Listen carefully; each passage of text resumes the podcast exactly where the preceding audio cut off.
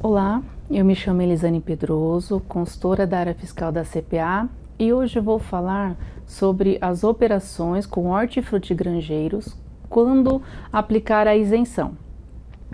Conforme o artigo 36 do anexo 1 do Regulamento ICMS São Paulo, o decreto 45.490 de 2000, nas operações de entrada e saídas internas e interestaduais, com os produtos hortifrutigranjeiros, aplica-se a isenção do ICMS desde que o produto esteja em estado natural, independente do regime de tributação do ICMS, podendo ser do regime periódico de apuração, RPA, ou optante pelo Simples Nacional, exceto quando essas mercadorias elas forem destinadas à industrialização.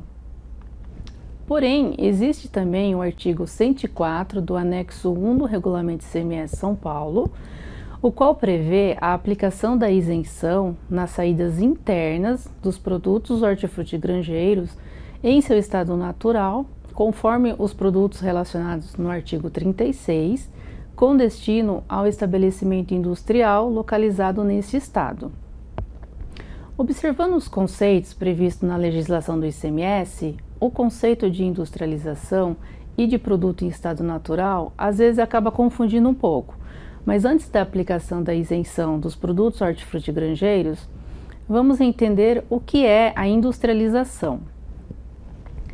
A industrialização é qualquer operação que modifique a natureza, o funcionamento, o acabamento, a apresentação ou a finalidade do produto ou aperfeiçoe para consumo, tal como transformação, beneficiamento, montagem, acondicionamento ou reacondicionamento, renovação ou recondicionamento. O conceito de mercadoria em estado natural é aquela que pode ser comercializada tal como ela se encontra na natureza, ou seja, a sua comercialização não depende de nenhum processo industrial, conforme a decisão normativa CAT 16 de 2009.